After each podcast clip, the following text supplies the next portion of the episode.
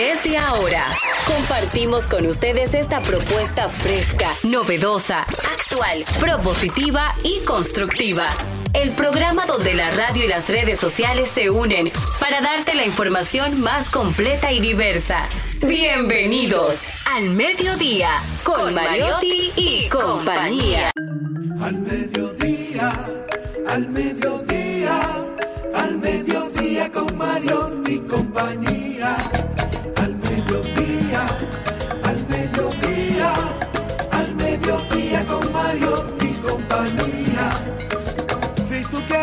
De foros alternativos y de tuiteros rankeados, este programa es tu amigo. Tu revista meridiana para el talento una vía, para radio y redes variadas y con la canción del día. Al mediodía, al mediodía, al mediodía con Mario y compañía. Al mediodía,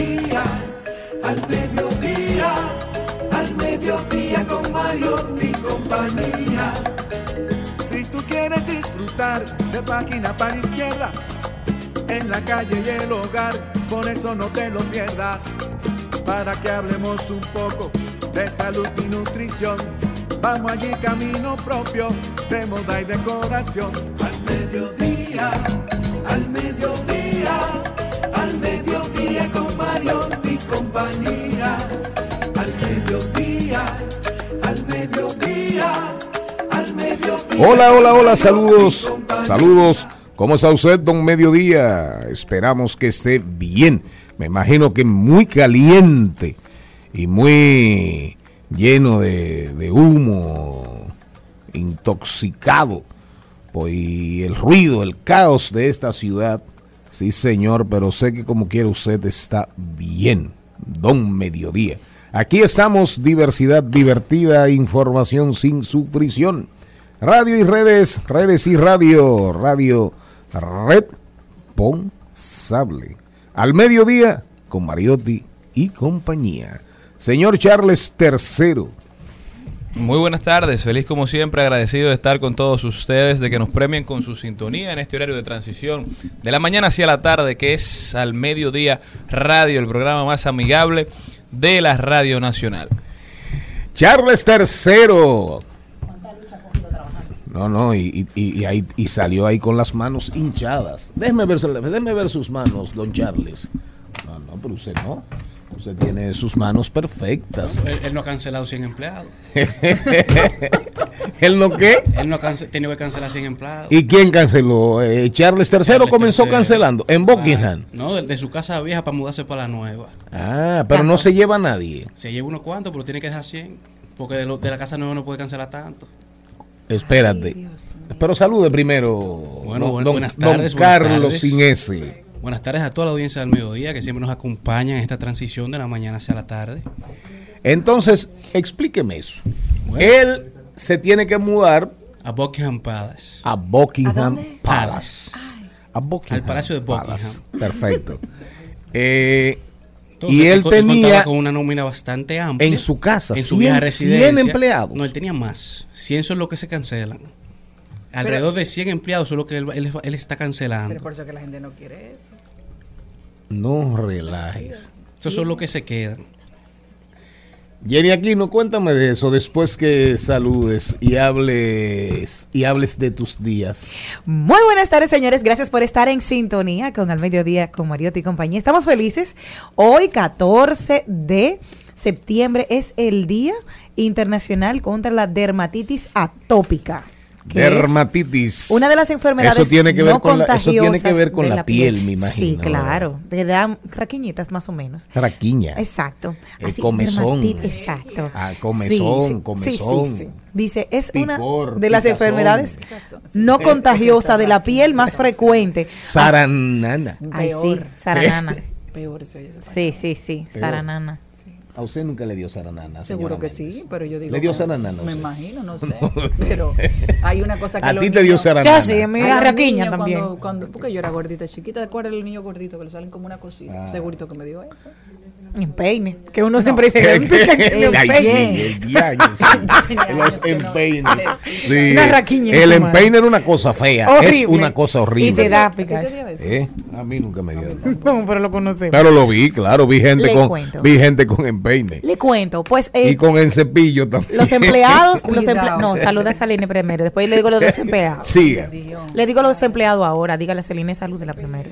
Bueno, ya. que- Celine, ¿cómo andas? Bueno, yo feliz, yo soy una mujer que cada día se levanta agradecida de la vida, porque todo lo que me mandan son cosas buenas. Uno tiene en su vida situaciones, simplemente. Después todo lo otro, déjelo, viva, sea feliz.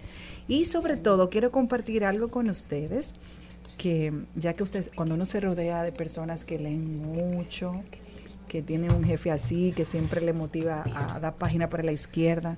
Hay algo que vi y se me pareció al público de nuestro programa.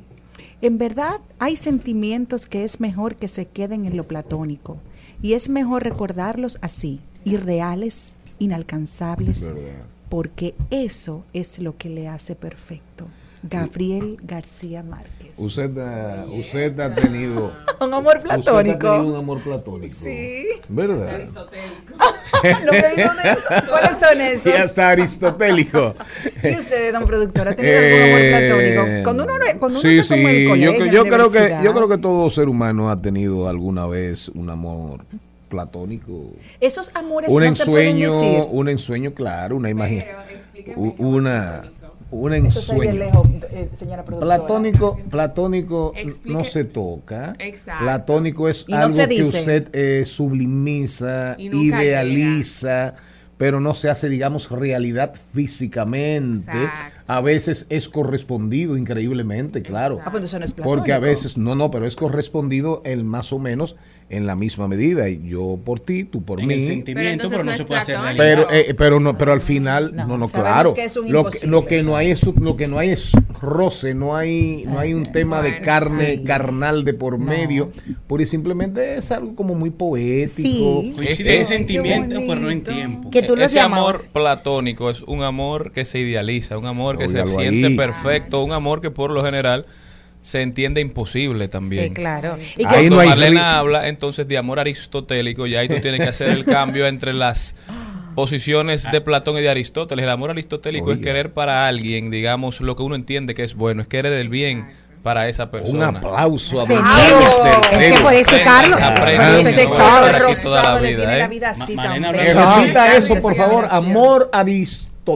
El amor aristotélico porque Aristóteles promovía la teleología, digamos, es Sí, decir, sí. que el bien para Aristóteles era la persona que más provecho le iba a sacar a algo, es decir, si aquí vamos a rifar o un violín, no debemos rifar el violín, debemos darle el violín a la persona que mejor sepa tocar violín, es decir, al que Muy más bien. provecho le va a sacar al bien, eso es lo que está bien para Aristóteles. Por eso el amor aristotélico es cuando usted desea lo mejor para una persona, que le Entonces, vaya espérate, bien. si lo fuéramos a platanar, el amor aristotélico es aquel. Si, por ejemplo, vamos a decir nuestro querido Gaby, uno le ve las condiciones específicas y hay alguna, o nosotras tres nos gusta Gaby, Exacto. pero dice don productor, no, pero para que tú me platanes, a ver. a Gaby le conviene le conviene más a Malena. No, a Jenny. Entonces, y Celine y Jenny están enamoradas de Gaby. Entonces dice Charlie, no, es a Malena, entonces se va a enamorar No, con no, Malena. dicen Es ustedes. eso. Es No, no, pero en este caso le convendría más a Jenny. según tú. sí, porque es colágeno para mí, inyectado directamente, más joven, juventud, pasión, todo. Eh, seguimos. Oh, les cuento, como llegó Charles, ¿Quién fue que tercero? Charles, tercero, allá Buckingham, empezó, él comenzó por los pasillos, a sus empleados decían, buenos días, y él iba cantando, se van, ¿cómo fue? ¿Verdad? Sí, se van, entonces poco a poco ha ido, ¿Y cuántos Saliendo. canceló de Buckingham? Cien. No, no, de su casa antigua. No fue que antiguos, sí, sí, de. Buckingham todavía ninguno, porque estos son los que lo van a recibir. Que debe haber gente ahí, debe haber gente ahí que le caen muy mal. Horrible, pero lo Que le caen ayer. mal a él porque a lo mejor lo, lo maltrataron. Oh, pero lo sí. Ayer, ayer, Este nunca va a ser rey. ayer le pasó una este cosa. nunca va a ser rey. 70 años. Sí. Ayer le sacaron un, un video, porque todos los días está haciendo tendencias en redes, porque él le pusieron, dice, ¿qué día es hoy? 12. Dice, no, hoy es 13.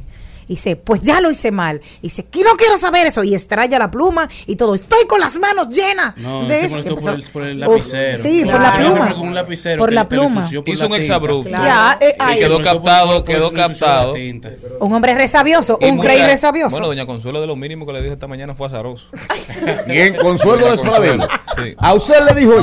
No, al rey de, Ah, de vámonos con el guion. Ponme, ponme ahí. Si usted anda en la ciudad, si usted anda en la ciudad, en esas calles de Dios que uno a veces prefiere y preferiría llamarlas no de Dios, sino del hombre aquel, Del innombrable. del innombrable a sí mismo, le vamos a poner esta, estos, este sonido maravilloso, este, este don celestial, esta, este regalo de, del Señor a todos nosotros. Escúchela, escúchela, escuche detenidamente el pajarito que se denomina sinsonte y que dicen, le dicen el pájaro de las 400 voces.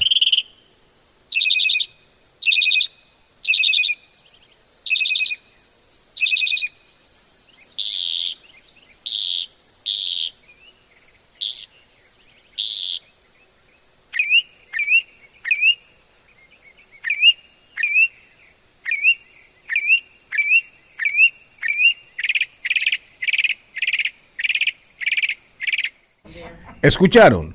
Sí. Ahí está el canto del sinsonte. Y yo sé que a lo mejor alguien está diciendo, pero este viejo del carajo está pasado. Oiga eso, dije, un sinsonte. Cuando ahí andaba Toquilla, cuando ahí andaba Toquilla cantando en, en tirando la primera bola y en el estadio de los Mex allá en Queen. Pero Bueno, pero yo prefiero que me dediquen una canción así que una de Toquilla. el canto del sinsonte, el canto del sinsonte, uno de los pajaritos que más lindo canta. Y por eso Silvio Rodríguez, Silvio Rodríguez escribió una canción, señor Charles, don Charles, que dice, si no creyera en la locura y en la garganta del sinsonte. Oiga bien, Silvio Rodríguez, ese poeta, ese poeta cubano. Vámonos con el contenido. Hoy tenemos a Nadia Tolentino con marketing aplatanado, cosas que les hacen daño a tus redes sociales y no lo sabes. Atención país, atención país, atención a todos aquellos que vivimos con los dedos encima de un celular que el celular es como es más grande que la propia pantalla de la vida. Cosas que les hacen daño a tus redes sociales y no lo sabes. Isabela Bretón viene hoy miércoles. Vamos a hablar de cine. Eh, Jacob como Elvis en la película de Sofía Coppola. La sirenita, ¿qué pasó en los Emmys? Y la muerte de uno de los directores de cine belga.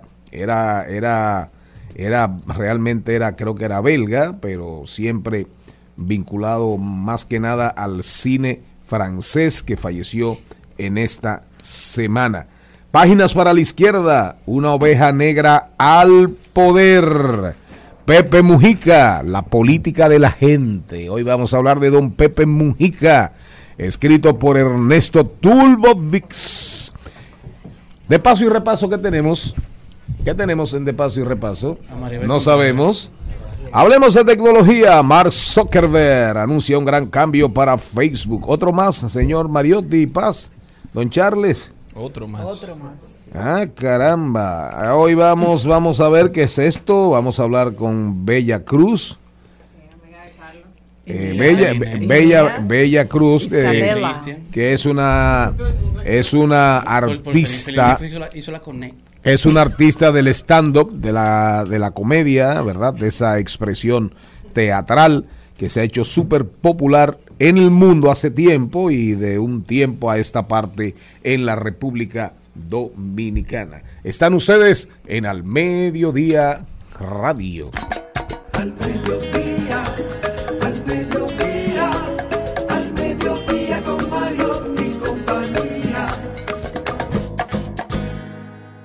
Al mediodía, con Mariotti y compañía, Marketing Aplatanado. Marketing Aplatanado. Vamos a platanar el mercado, el marketing. ¿Cómo andas tú? ¿Estás bien? Gracias a Dios. Caramba, siempre. Sí, así, en, en este programa Igual, siempre igual. hay buena vibra. Sí, Aquí sí. siempre hay un espíritu de paz, no. de armonía. y el que no entra en eso, pura y simplemente no puede estar aquí. Porque aquí somos seres felices y enajenados mentales. se nota, ¿Eh? se nota, se nota. Somos enajenados mentales. Rompemos vidrios. No, no. nos paramos en los semáforos, ¿eh? Nos encueramos en la calle. Tiram- tiramos piedras. no Por quiero- favor, yo no. no. quisiera ver un episodio así al señor Mario. Nadie. Nadie. Con fuego artificial y todo. Sí, para que sepa. Eh, vamos a hablar. uy, eso, eso, eso es un tema muy, muy poderoso. Yo siempre vengo con una lista como si fuera de supermercado. Sí. Cosas que les hacen daño a tus redes sociales y tú no lo sabes. Y puede ser que lo sepan también, pero que Va- no. comen- comencemos Pero por ahí. Vamos a comenzar por ahí. La número uno, número uno es comprar seguidores. Comprar seguidores. Oh. Atención, Eso, lo- Celine. eso yo, eso lo sabe todo. Celine, no, porque ya yo la verifiqué. Ya, ya, ya. Ah, Ya viste la comparación entre seguimiento. comentarios y Y seguidores. eso se verifica si son O sea, no, yo, claro, hay forma de verlo. Cuando tú tienes Tú no a- cantidad de seguidores y el engagement no se relaciona en un porcentaje a esa cantidad de seguidores que tú tienes, pues se nota. Entonces, eso es como cuando uno ve una gente que tiene un millón de seguidores y le dejan tres comentarios. Exactamente. Oh, Exactamente. bebé, pasito el país. Así- Tú, también, sí, tú entras, por ejemplo, a los seguidores de esa persona y tú ves que la mayoría tienen nombres extraños. Eso está, Nombres no, y eso está extraños. como el muchacho este que hace los memes de Magali. Ajá. Que le dijo, Magali, ¿cuándo fue que tú fuiste a Arabia Saudita, Mala? Magali, pues los seguidores que tú tienes de, de para allá. Miren, y eso es una práctica ¿Cuándo muy era que tú común. estabas en Irán? Es una práctica muy común y lo que muchos no saben es que incluso es penalizada por Instagram. Claro. Si tu cuenta, o sea, son tantas cuentas que obviamente no te van a penalizar de inmediato, pero sí es penalizado. O sea, cuando una cuenta incurre en usar alguna aplicación para la compra de seguidores, Instagram tiene todo el derecho de bloquear o cerrar tu cuenta de manera definitiva. O sea, que es una práctica común que muchas personas lo, la practican, pero corren el riesgo de que su cuenta sea suspendida o que sea penalizada por Instagram. O sea, quizá en un tiempo dio resultado, pero ya eso ha Eso. perdido fuerza. Y que realmente no da resultados, o sea, ni siquiera para tener una comunidad o para fines de venta como negocio, realmente no lo da, porque lo que da realmente resultado es tú tener engagement, tú subir una publicación y tener personas reales que compartan esa comunicación contigo, que compartan esa publicación y que y que vayan acorde con lo que es tu marca. Entonces, Yo- yo realmente escuché- no da resultados. Yo escuché a una de las gurú de verdad de hace tiempo, que es Gaby Castellano, decir eso. Alguien le cuestionó en un momento que ella, ¿cómo podía decir que era una influencer si ella solamente tenía 50 mil seguidores?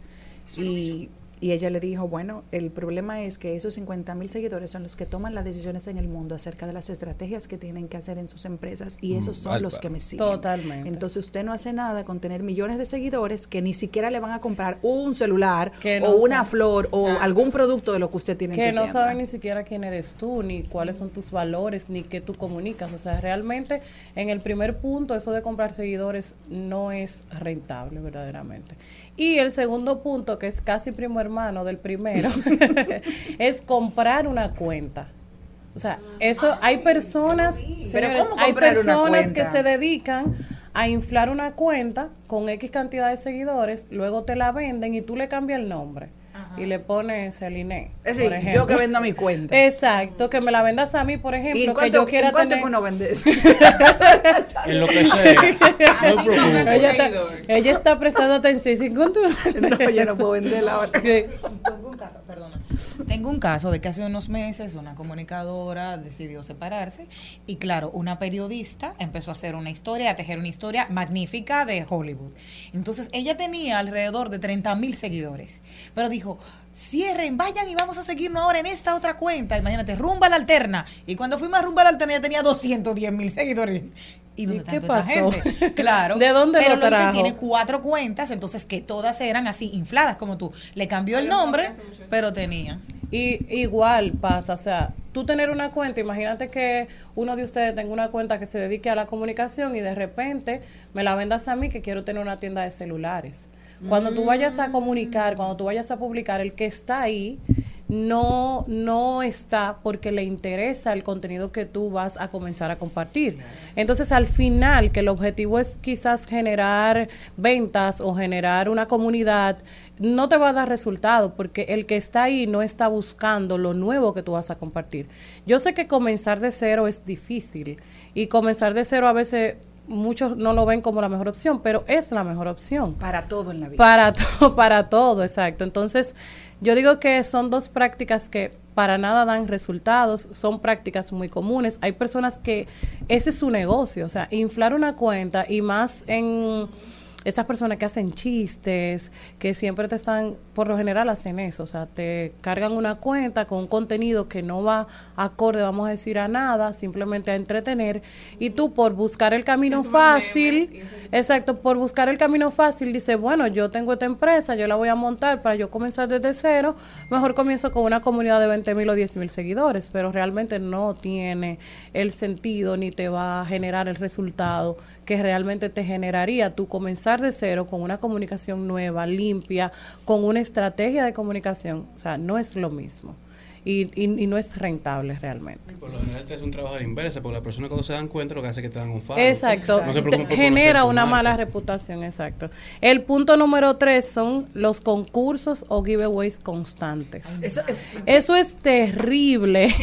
Yo lo que hice, yo, lo- yo lo que hice mi cuenta, si yo no sigo a la persona no me pueden taguear, porque muchísima gente que a mí no me importa un concurso de nada, que cojo pique, venga, estamos rifando lápices y me ponen a mí. Yo te dije a ti que yo quiero lápiz. Los giveaways constantes generan poca relación con tu marca, porque las personas llegan en busca del premio y por lo general cuando se acaba el concurso Te te, dejan dejan de seguir. Y no solamente eso, que cuando tú sacas el cálculo y tú dices que tú estás, vamos a decir así, un concurso y tú estás eh, eh, poniendo en el concurso algo que cueste 20 mil pesos, 10 mil pesos. un, un, i- un iPhone 14, por Y, ejemplo. ay, por Dios. sí, exacto. Eso, ya ese- eso es otro un tema aparte.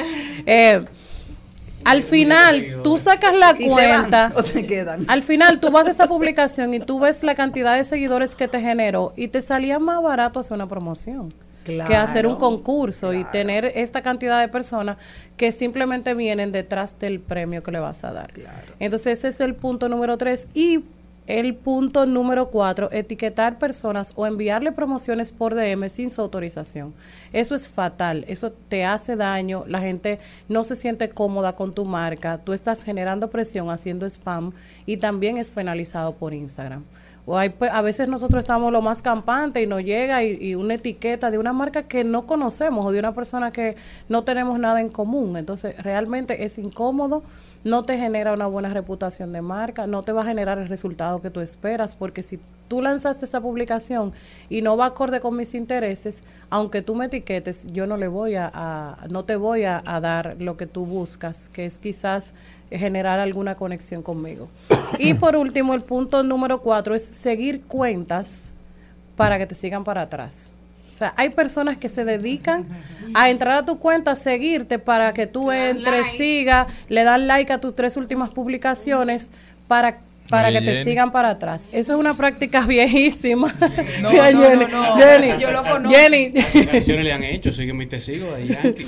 No, pero espera, yo Jenny en me- ese caso, Ya, ay, ay, ay, ay. sí, porque sí, en ese caso, óyeme bien. ¿Cómo, cómo es? En ese caso, ¿Cómo es? Lo que pasa es que hay personas que te siguen y tú dices, oh, este, uno que estaba buenísimo esta semana.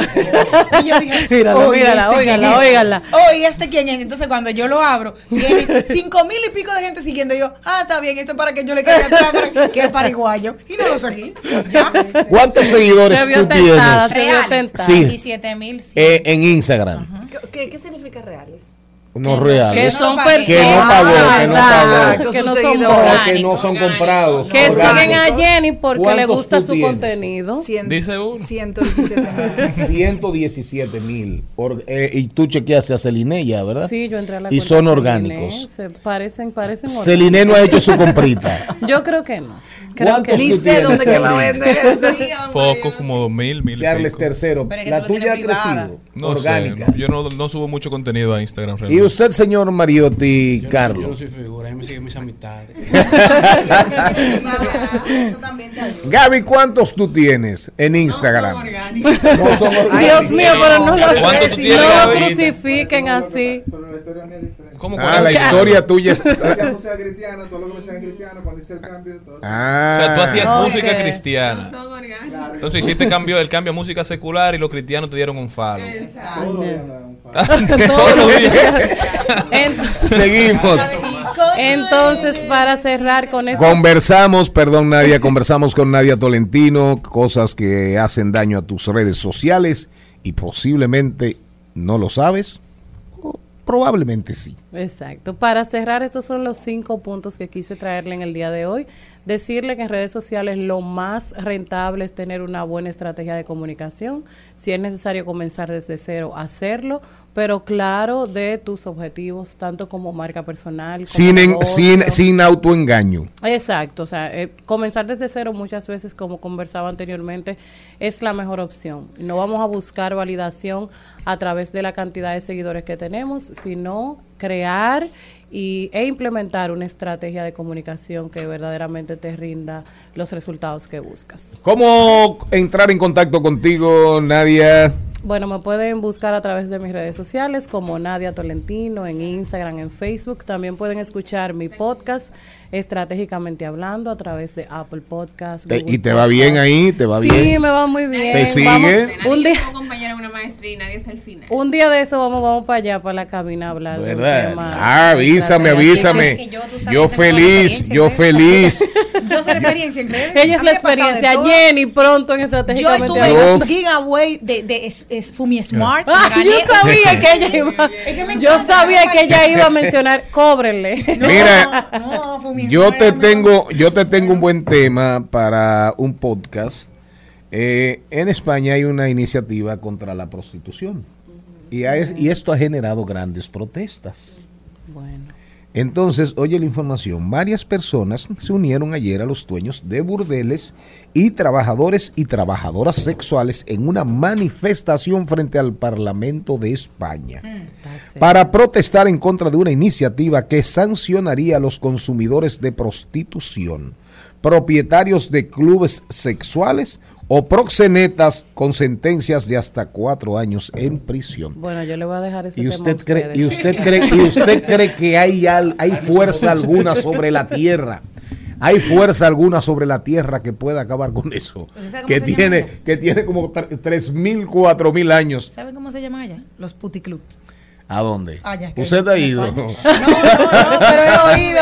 he Despídeme, oído. vamos, vámonos He con oído. ahí lo dijo, pero despídeme a Nadia Tolentino. Búscame ahí, búscame ahí el canto del ruiseñor. Vamos, vamos. El canto del ruiseñor. Que haya paz en las calles de Dios de la República Dominicana. Cuánto caos, cuánto ruido. Ponme ahí el canto del ruiseñor y súbelo, por favor.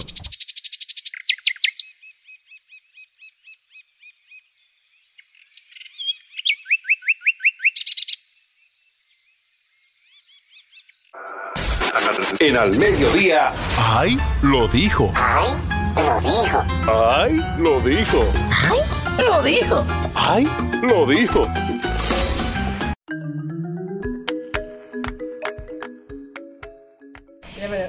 Bueno, señores, y saben, Ah, ah, Tú necesitas un intercambio de Fumi. Fumi Pero- Smart. Pero de verdad, De porque Fumi qué? Fumi, Smart. Los mejores son Fumi Smart. a- necesito que me presenten al gerente de esa. Ah, bueno. Y que yo le doy permiso Yo que soy, vayan a mi casa. yo soy la representante de ellos en esta ¿Tú cabina. conoces el dueño de esa compañía? No, yo no lo conozco, pero por favor, si me Eh, podrían dar. Nunca, Llámalo, nunca. llámalo. Mira, a mí me escriben a, a darme todo los tipos de intercambio, me mandan regalos. Y los dueños de esa compañía, yo loca por conocerle, porque porque sabes que mis De que ven, que estos muchachos de ahora, yo no entiendo, ven un hormiguito y ¡ay! Ven sí. ¡ay!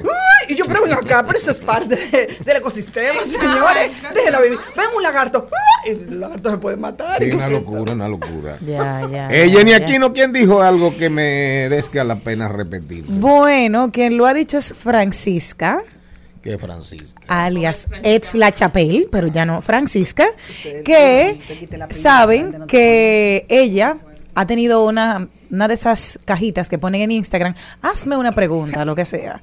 Y entonces alguien, entre todos los seguidores que tiene más de 3 millones, le puso que ella era muy fea. Sí. Y ella le contestó lo siguiente, dice aquí, miren lo que dice. del corazón, habla la boca. Fea pero sabrosa, bendecida. Imagínate, imagínate que hubiera sido bonita donde yo estuviera. Esta seguidora lo que le puso a La ella fue, ¿por qué eres tan fea? Por Dios, feas, fea con cojones. Entonces ella le puso mío, eso. Jenny. No, eso es lo que dijo. Fue así Sí, pero hay cosas que no se pueden repetir. güey. De la abundancia del corazón, habla la boca. Fea pero sabrosa, bendecida. Imagínate, imagínate que hubiera sido bonita donde yo estuviera. Ya.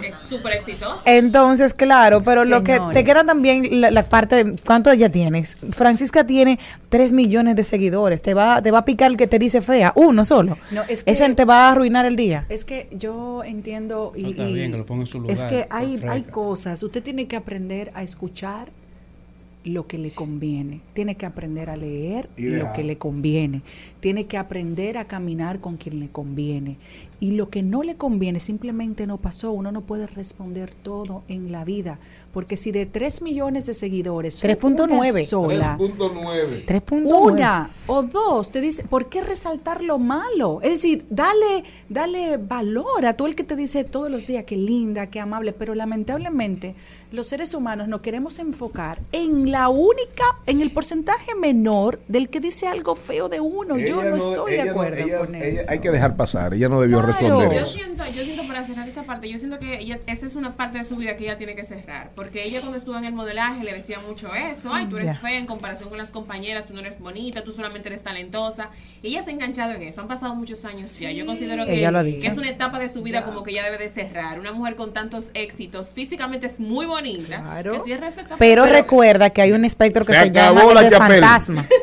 Se acabó la chapel. Señor Mariotti, dígame usted. El que también lo dijo fue el director de aduanas, Yayo Eduardo Sanz Sí. Lobatón, cariñosamente Yayo, que dijo ni aduanas ni el Ministerio de Turismo abren maletas. En el caso de aduanas, solo se hace en presencia del mismo pasajero. Aduanas no ve maletas hasta que el pasajero las retira de una correa.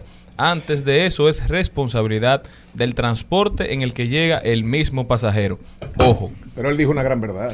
Pero eso lo dice a raíz Pero de lo que no, viene pasando claro. con el youtuber No. español Jordi Claro. Wild, uno de los youtubers más famosos en toda España, posiblemente de top pico de- 5, sí. 3 millones de suscriptores en el canal que tiene en YouTube. Y en Instagram dos millones y pico de 3 millones en Twitter, más de 2 millones en, en Instagram. Es una persona, una personalidad que siguen muchísimos españoles. Es científico, es psicólogo, es youtuber.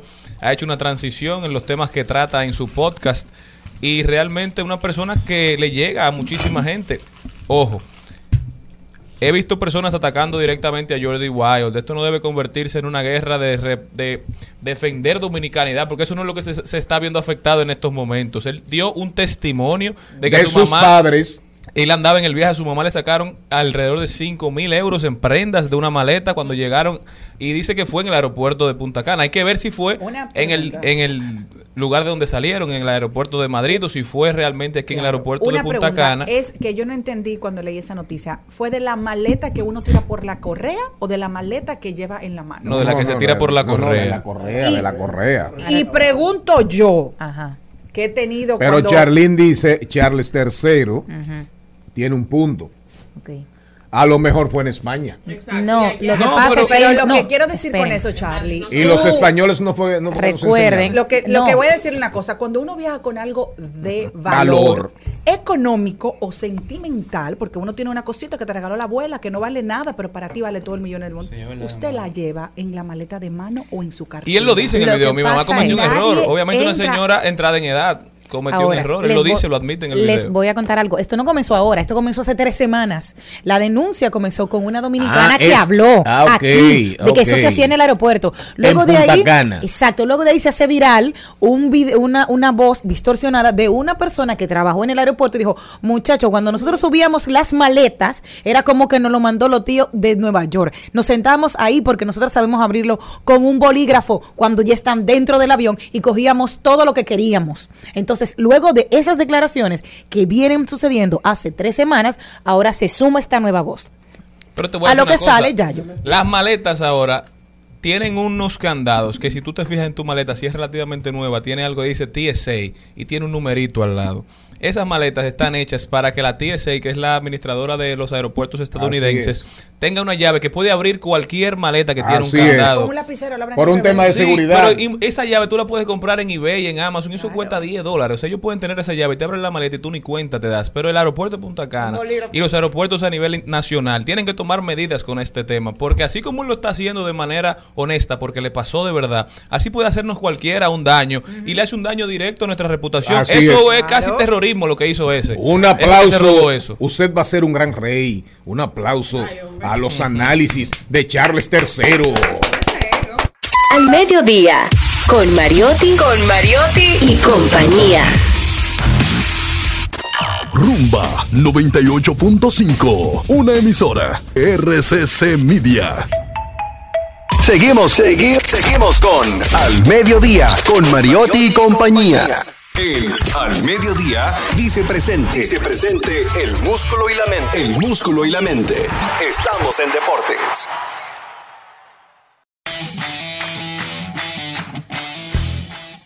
Señor Carlo Mariotti, el hermano de Charles III. Sea, me, me encanta, le voy a decir así de ahora en adelante, Charles III. Me Este, gusta, me gusta ese nombre. Y- y, este, va con su personalidad. Carlo Ponti. Falta el loco alto.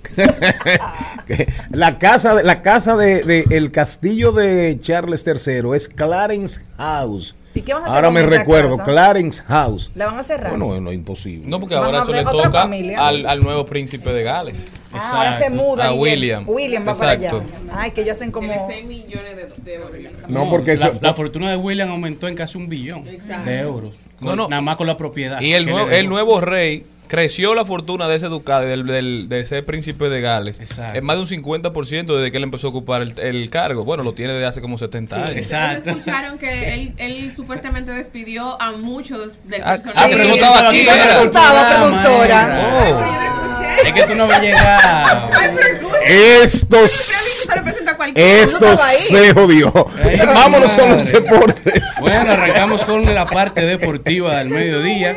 Ni la productora escucha.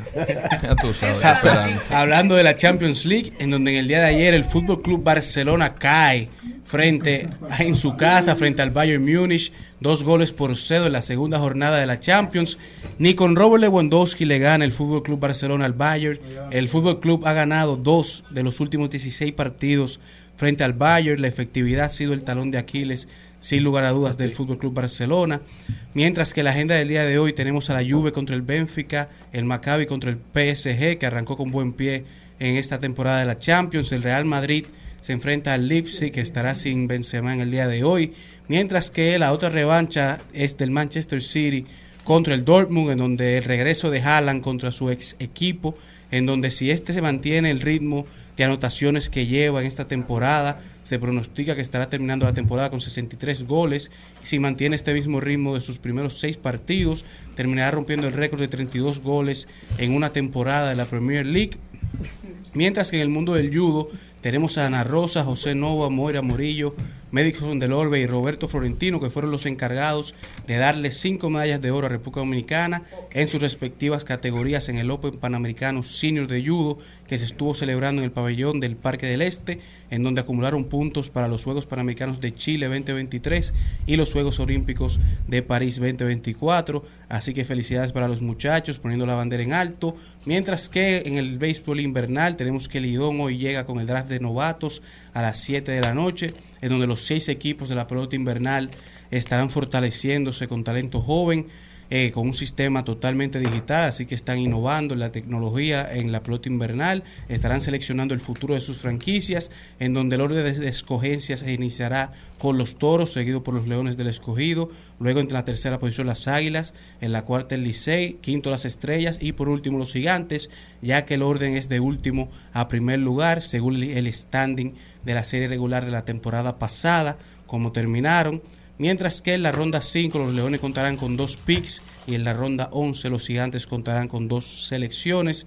Mientras que en el mundo de las grandes ligas tenemos el J. Rose Show de Julio Rodríguez que se une a Joe DiMaggio, Ted Williams y Eddie Murray como el cuarto jugador de la Liga Americana de 21 años o menos que logra batear más de 25 jonrones en su temporada de novato. Julio Rodríguez que sigue haciendo su caso para ser el novato del año de la Liga Amer- Americana.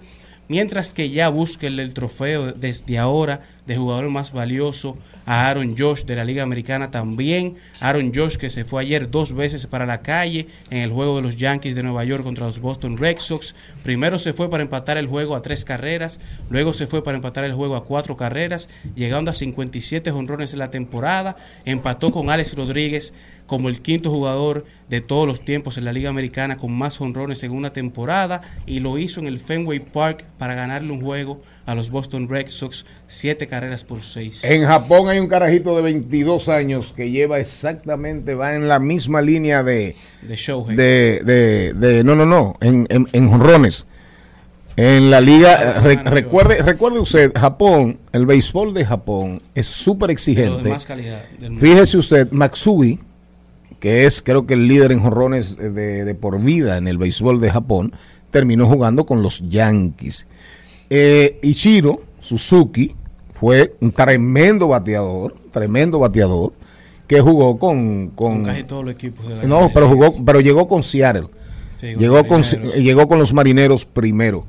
Bueno, ahora mismo en el béisbol de Japón, el espectáculo, el espectáculo es un muchacho de 22 años que creo que lleva 56 jonrones.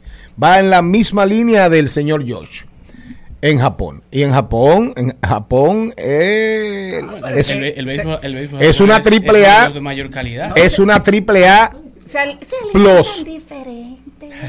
Es- No es lo mismo un pan con chocolate que te den a ti un sushi de salmón con tuna o algo,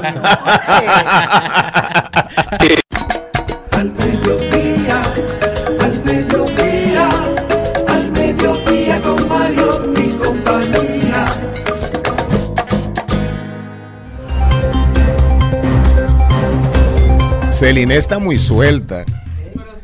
Eh, pero está muy suelta. Es que ustedes me extrañaban, no Y de mí. es lo mismo que un pan Pero, Charlie. Que ya, un ya, sushi de salmón, o que es lo mismo en una casa que lo que uno tenga es para darle con fle, eh, con una leche que uno no sabe si de verdad qué leche es. Que te den a ti, como comen esos japoneses de sano, esas frutas espectaculares. Yo fui a Japón hace unos años y de verdad a mí me impresionó. hasta los pejes. No, eso es una, eso es, tú llegas a ese país y tú dices, oh Dios mío. Entonces esa comida es diferente, salmoncito, que te dan- Pitahaya. Pitahaya, literalmente. Ese, ese watermelon no es lo mío, no sabe igual la sandía de para allá que esa sandía de aquí o de, de Estados Unidos, no. A propósito de que Japón estará reabriendo sus fronteras ya por fin, que desde el COVID están cerradas. Ah, tú ves si se Así que se cuida. preparen los que quieren ir a Japón. Vamos, no podemos andar de espaldas al mundo. No, señor, por eso salimos a rodar por él. Me voy a Rusia. Diputados apoyan dimisión de Putin. Si usted va a Rusia, encuentra un ruso. Y hacemos ensalada rusa. Pero fue él que me preguntó. Vamos a hacer ensalada rusa, no pasa nada. Con, con cativía, para que así se ponga Navidad. Bueno, me voy. Diputados apoyan petición dimisión de Putin. La petición pública de dimisión del presidente Vladimir Putin ha sido apoyada ya por 84 diputados municipales, concejales de toda Rusia, que demandan a la Duma o Cámara de Diputados que se acuse de alta traición al jefe de Kremlin por iniciar la campaña militar en Ucrania. Bueno, a Putin le, primera vez, primera vez le tienen el agua hirviendo en algunas, en algunas zonas de Rusia. Señor eh, Charles III. Vámonos para eh, los Estados Unidos, donde el mercado de valores se desploma como torre de yenga a raíz de la salida de la información del reporte interanual de inflación, que donde la inflación no bajó lo que se esperaba del mes pasado a este, se mantuvo por encima de las expectativas, pero cuando lo calculamos de mes de año a año, de agosto pasado 2021 a agosto de este año, la inflación rondó por el 8.3%. Esto ha puesto a todo el mundo a guardar su dinero y los primeros en sufrir fueron las empresas de tecnología. El Bitcoin perdió casi un 9.30%. Meta, la empresa madre de Facebook, WhatsApp, Instagram, perdió también casi 9% y así todas las demás. El Nasdaq perdió casi un 5.16%. Entonces se espera que la Reserva Federal Norteamericana haga un nuevo aumento de política monetaria, de la tasa de política monetaria posiblemente en un punto 75. Esto pondrá el dinero mucho más caro porque suben los intereses. Todo el mundo está guardando, guardando sus dineritos porque la cosa aparentemente se va a complicar. Fíjese usted, fíjese usted en esa misma línea que en Europa el Banco Central Eu- Europeo, el Banco Central Europeo en estos días hizo un, un llamado ferviente y muy vehemente diciéndole, diciendo a los miembros, diciéndoles, por favor, frenen la economía, frenen la economía, enfríen la economía, suban las tasas, porque si no, esta inflación no la va a parar nadie. Y la, bueno, de hecho, de hecho, eh, un, un economista muy famoso europeo dijo que ahora mismo el único calificativo que le daba la economía de la zona euro era es nefasta. Así fue que la calificó. Y a propósito, a propósito de Europa, el mismo, el mismo Banco Central Europeo eh, está trabajando el dinero digital, el euro digital. Pero en la medida en que avanzan hacia el euro digital, para ir eliminando el euro físico de lo que hablaba antes de ayer aquí, antes de ayer Liliana, Liliana Rodríguez, en cuanto al tema de inclusión financiera, cuando se refería al tema de inclusión financiera, ella decía que en el futuro el dinero físico no va a existir.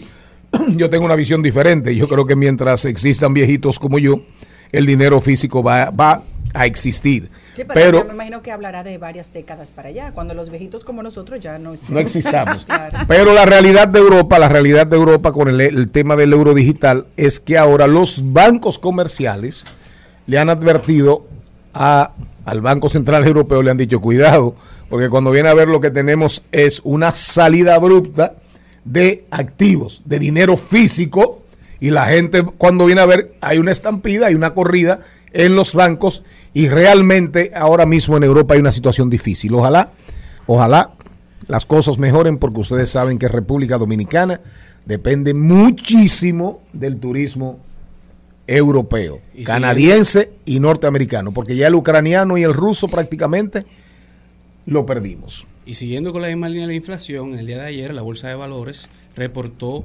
pérdidas enormes. Solamente entre las 500 personas más ricas del mundo reportaron pérdidas de alrededor de 1.2 trillones de millones. ¿Cómo? De trillones.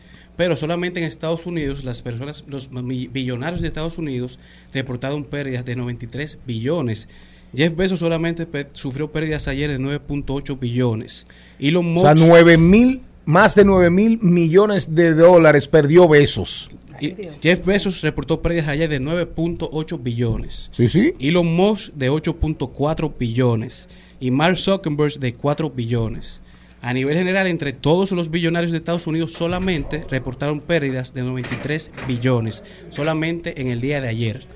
¿Y qué pasó en O sea, son menos ricos. Esto por el no son más pobres, son, menos ricos. Se re- reporta que entonces a nivel general, entre las 500 personas más ricas del mundo, en el día de ayer son, son menos ricas en 1.2 trillones. Oye, qué pleito. ¿Qué- qué- ¿Cuántos son esos? Todo el dinero del mundo. Todo el dinero No, del mundo. no Y una ñapa. Celine, ¿para dónde tú te vas? Yo Que me te- voy- ya, ya Isabela Barretón anda cerca. Me, me voy directo para Argentina. Ayer, Sí, pasó algo que, Sí. de verdad que es, eh, para, desde mi punto de vista, me gusta mucho por, por lo que significa no solamente la obra en físico, sino por lo que ocurrió para que esa obra estuviera hoy expuesta en una colección del, privada que estaba del coleccionista Eduardo Constantini, logra por primera vez en la historia que los espectadores entren en comunión con su vida, con Frida. El coleccionista... Con Frida Kahlo. Con Frida Kahlo. ¿Iba para allá, señor? Ah. El coleccionista argentino Eduardo Constantini, Frida logra que sus espectadores entren en comunión con su vida, así se llama la, la exposición, esta parte. Frida Kahlo aguarda en las penumbras a los espectadores del Museo de Arte Latinoamericano de Buenos Aires. Al entrar a la capilla dedicada a su gran pintora mexicana, los ojos quedan atrapados en- por un magnético autorretrato de pequeñas dimensiones, Diego y yo, de 1949, con lágrimas en los ojos, los cabellos tan aferrados al cuello que parecen ahorcarla. Cala, eh, Calo dibujó entre las cejas y cejas a quien le provocaba mucho sufrimiento su marido infiel, el pintor mexicano Diego Rivera, y en esta obra que, Que le ahora daba mismo- golpes. así es, La es bimbaba. la obra más cotizada que tiene Diego Abusador. esta, esta, esta pintora del, está valorada en 30.8 millones de dólares. Y ahí es el tercer ojo, es la primera vez que se expone en una galería y de verdad que es muy raro que una de las obras más caras del, del arte latinoamericano refleje el sufrimiento de una mujer por todo el abuso que le manifestó su marido. Maribel Contreras y cerramos Bueno, yo me voy para Corea del Sur. Corea. Corea del Buen Sur. béisbol en Corea del, Del Sur. también. Sur. Bueno. Corea eh, del Sur. Tremendo béisbol que se juega ahí. Ay, así es. Le pueden dar un susto a República Dominicana, ¿oyeron? Los coreanos. República Dominicana tiene que Bueno, ganarle. ya lo- Antes Estados Unidos, República Dominicana tiene que fajarse con Japón y tiene que fajarse con Corea del Sur. Para que se sepa, y Venezuela va a tener un trabuco. Ahora, el único problema del equipo dominicano es, frente al gringo, picheo. Ahí tenemos a Framel Valdés. que ¿A se quién? ahí. Adelante, que esto es otra cosa. Bueno, el asunto es que Google y Meta fueron multados con un total de 100 mil millones de wones coreanos. Unos ¿De qué? wones coreanos. Ah, sí, sí. La 100 moneda mil coreana. millones. Lo que significa que son eh, unos 71.94 millones de dólares. Por la razón de que ellos recopilan dentro de esos espacios datos personales no autorizados. Bueno, es primera vez que pasa en Corea, si, no, mal no recuerdo, porque esas compañías en Europa han pasado mucho trabajo, mucho, mucho trabajo, pero en Corea, en el, en el Oriente no, no tenía, no, no, creo que no había pasado. Así es. Pero es una tendencia mu- mundial, ¿eh? A proteger los datos personales. Así es, es una tendencia mundial contra las grandes empresas tecnológicas. Nosotros nos vamos al cambio de la una. Cuando regresemos, venimos con más contenido en Al Mediodía con Mariotti y compañía. Recuerden que Isabela Bretón viene a hablarnos de las cosas que pasan en el mundo, no del celular, ¿eh? sino del celuloide. Rumba 98.5, una emisora RCC Media. Seguimos, seguimos, seguimos con Al Mediodía, con Mariotti y compañía. En, en Al Mediodía, con Mariotti y compañía. Vamos al cine. Vamos al cine. Vamos al cine. Vamos al cine. Vamos al cine. Isabela Bretón viene a hablarnos de cine, cinematografía, el mundo mágico, la magia del cine. Pero antes de que entremos en, En materia. en materia, quedándonos dentro de la materia, ¿verdad? ¿Qué te parece?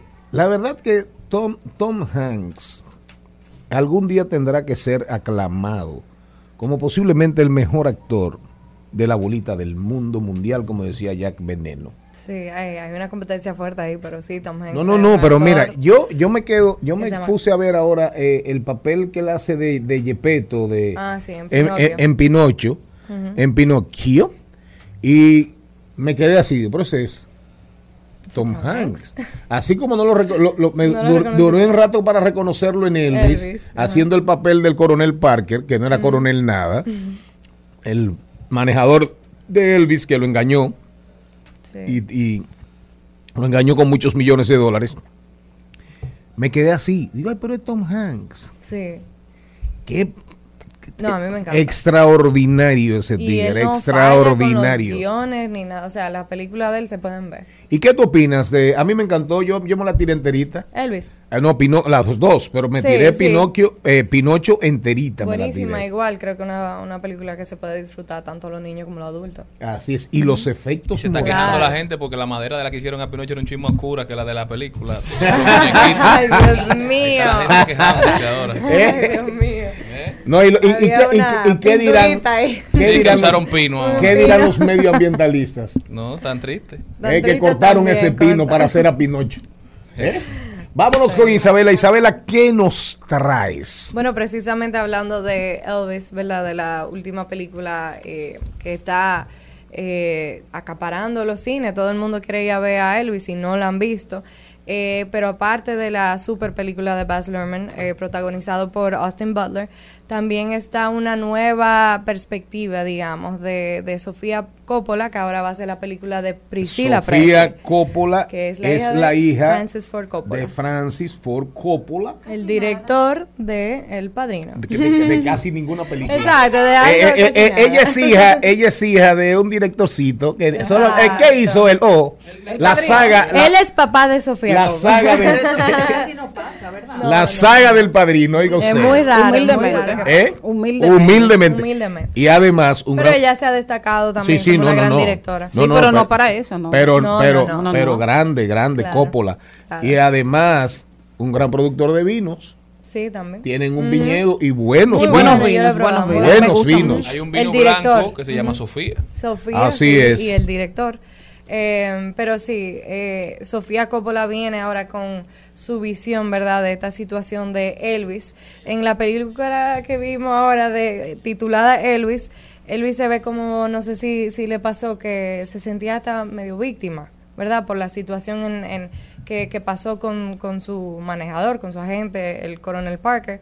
Eh, pero en esta versión, ahora lo vamos a ver a él como el antagonista, porque de la, la perspectiva de Priscila, que casi ni se sintió en esta película. No, no, claro, claro. Entonces Sofía ve esta, eh, esta oportunidad, ¿verdad?, de contar la historia de esta mujer que fue la esposa de uno de los... Del rey, del rock and del- roll. Del rock and roll y uno de los artistas más importantes, mujer. ¿verdad?, de, de toda la historia. Priscila, hermosísima, hermosísima Priscila. Y ella entonces, ¿verdad? Desde su, su punto de vista de, de esposa de, de este hombre, no solamente que era un gran artista, pero ya como ser humano era tenía problemas con el alcohol, tenía problemas con otras mujeres, tenía problemas de celos. Entonces vamos a humanizar, ¿verdad? O ver ese otro lado de, de Elvis. Es un poco controversial el hecho de que tenemos dos películas una tras de la otra, eh, pero eh, también es algo que en, en el sentido de mercadeo ayuda bastante, porque por el éxito de Elvis, bueno, entonces uno se queda como con, con ese deseo de seguir conociendo la historia de Elvis. La parte familiar, sobre todo, la intimidad, que a todos nos encanta ver esa parte de los famosos. Y otra de las controversias que ya está generando, que ni siquiera se ha empezado a grabar la película, pero ya está generando mucha controversia, es que el actor principal es que no es el mismo, eh, que es muy raro, ¿verdad? Que, que fueran a elegir el mismo, pero en este caso es Jacob Elordi, que es el de Ay, Euphoria. sí, los besos, aquello. Sí, La- el eh, stand de sí, besos. El stand de Oh, besos. wow, me encanta. Y el de Euforia. Me encanta. yo, em, o sea, yo lo veo muy similar a él. Sí. Ahora, hay que ver si a nivel actoral se puede poner en los zapatos de, de Austin Butler.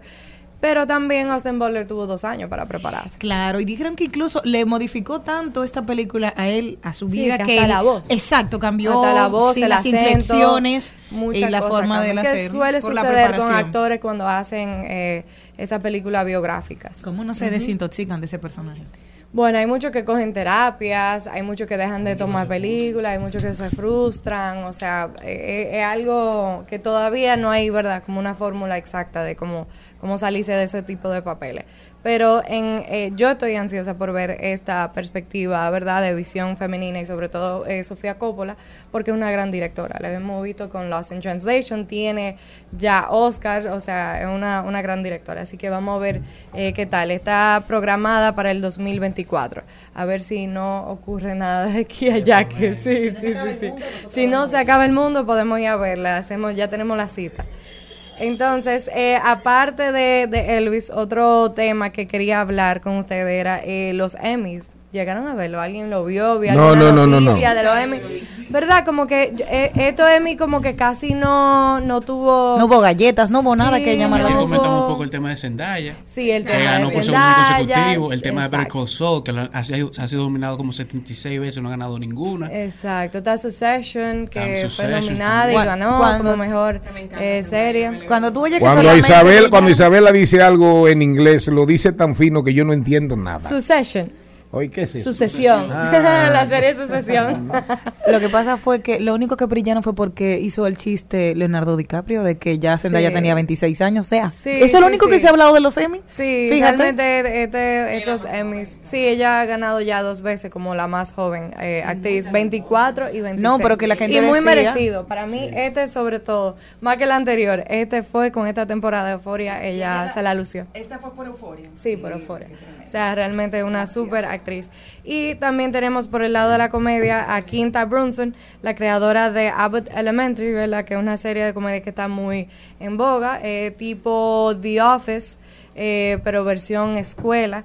Eh, y nada, ella se convierte en la primera mujer negra en ser nominada a tres premios en un mismo año. Y ganó como por escritura sobresaliente de una serie de comedia. Primera persona, tarararara, Cuando es muy segunda. difícil. Sí, exacto. Cuando ya acaparen todos los, ¿verdad? Toda la, la Solamente tenemos una Miss Universo, o sea que mientras nosotros vamos por segunda vez, República Dominicana gana otra Miss Universo, nada más tenemos Sí, una. Pero tenemos te voy a una, decir una ¿verdad? cosa, si es la primera vez y la primera mujer negra, ¿qué tú quieres que diga? Sí, pero ya pasó. Pero- no, pero lo que pasa es que no. No, en el caso de Pero ella pasó sí. ahora y se está Exacto. diciendo. Sí, sí, sí. En este caso, por ejemplo. A resaltar. Exacto. Sí, pasó antes de ayer, que es la primera vez que una mujer gana, o sea, tres nominaciones. Igual que Zendaya. Qué difícil. Es la más joven que No, la pero, pero vez, eso la más joven no. Cuando, cuando, Exacto. cuando el Modóvar ganó el primer eh, Oscar, Almodóvar. Almodóvar, Esa es- español, eso siempre Sí. va a, ser, a, ser- Sí, a sí. seguir siendo Pero una diga, referencia. pero diga quién es Almodóvar. Pedro Almodóvar, el cineasta español, Ah, que, Así es. que relanzó a Chabela Vargas. relanzó el cine Fue español. clave para relanzar a Chabela en España. Cruz, rescató. Javier Bardem, Antonio Claro. Banderas, mucho. No, y a- sí. además en la película de él aparecen los rosarios, siempre hay un merenguito. Déjenme decirle a propósito de cine una buena noticia. El grupo Inicia, que es- son los dueños de los estudios de cine de, Del Ántica. del Ántica, que tienen una sociedad con, con Pinewood. Pinewood creo que tiene un 10%, algo así, y ellos, ellos lo que le pagan a Pinewood es un fee, es un fee anual, pero Pinewood fue comprada. Pinewood en Inglaterra fue, se, ha se está dedicando más al negocio ahora inmobiliario. Bueno, Lántica, los estudios nuestros de aquí de Guayacanes, Juan Dolio, están prácticamente ocupados para el año entero. Y van a hacer un segundo tanque, van a hacer un tanque, eh, un tanque de agua bajo techo para las filmaciones de noche. Para las filmaciones de noche. Y van a, y van a hacer otra nave similar a las que existen. Oigan cómo no abasto, Cuando eso abasto. arrancó, no dan abasto. Cuando eso arrancó, había gente que decía, bueno, los Vicini son unos locos. Pero uno que Sí. conoce la visión de esta gente, que las cosas no son, no son cortoplacistas para nada, sabíamos que iban a dar en la diana. Oigan bien, un segundo tanque de agua y otra, y, y otra, eh, duplicar las instalaciones existentes. No, y ya Siga estamos Isabela. viendo grandes producciones de Disney, de Nickelodeon, de los grandes estudios de Warner, de Paramount y demás. Incluso Conor McGregor se encuentra en el país Aquí, grabando exacta- Roadhouse. Exactamente. Aquí. Jake Gyllenhaal, o sea, Se uno de los mejores actores de la generación. Diga quién es Conor McGregor. Uno de los, uno de los más famosos peleadores de la UFC. Del, del deporte de contacto, el, el kickboxing. Le quedaban bien esos corticos. sí, también cortito. Y bueno, ya por último, no quería dejar de mencionar eh, Jean-Luc Godard, ¿verdad? Un gran Así cineasta es, francés. así es. eh, pionero del Nouvelle Vague, eh, un movimiento, ¿verdad? Artístico y de cine francés, que falleció por muerte asistida en Suiza. Él dice que no estaba enfermo, simplemente estaba agotado. Él dirigió. Que no estaba enfermo, o sea, es agotado. eutanasia. Sí. Él dijo, estoy harto Sí, de sí. vivir, me voy. Y, yo fue. creo que Jean-Luc Godard era tan como, como todo lo de él era como cierta poesía. ¿Qué edad ¿verdad? tenía? ¿Qué edad 91 tenía? años. ¿Cuántos? 91 años. Bueno, pero ya. Sí, ya estaba. ¿Eh? Él podía Ya esperar. podía esperar lo que le queda. Señora, le- No, yo ya creo que él se quería ir porque él quería que se supiera. Él quería que se supiera y que se hiciera como, ¿verdad? Un tema eso.